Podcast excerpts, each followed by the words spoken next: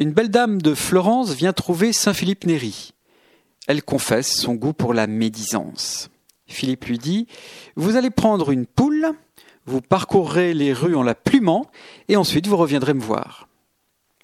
Philippe a la réputation d'être excentrique, mais c'est aussi un saint.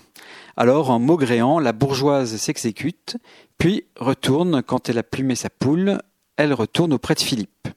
Et le confesseur lui dit Maintenant, vous retournez dans les rues et vous ramassez les plumes. Mais c'est impossible, elles se sont certainement envolées. Eh bien, madame, il en est de même pour vos médisances.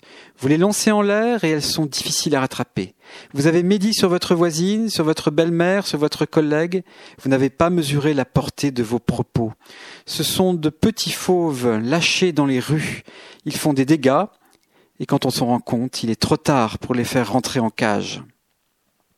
Il nous faut la force de l'Esprit Saint pour retenir les paroles mauvaises. Quand elles sortent de notre bouche, c'est trop tard. Le mal est fait. Le monde serait bien meilleur si nous arrêtions de juger, de dénigrer, de balancer.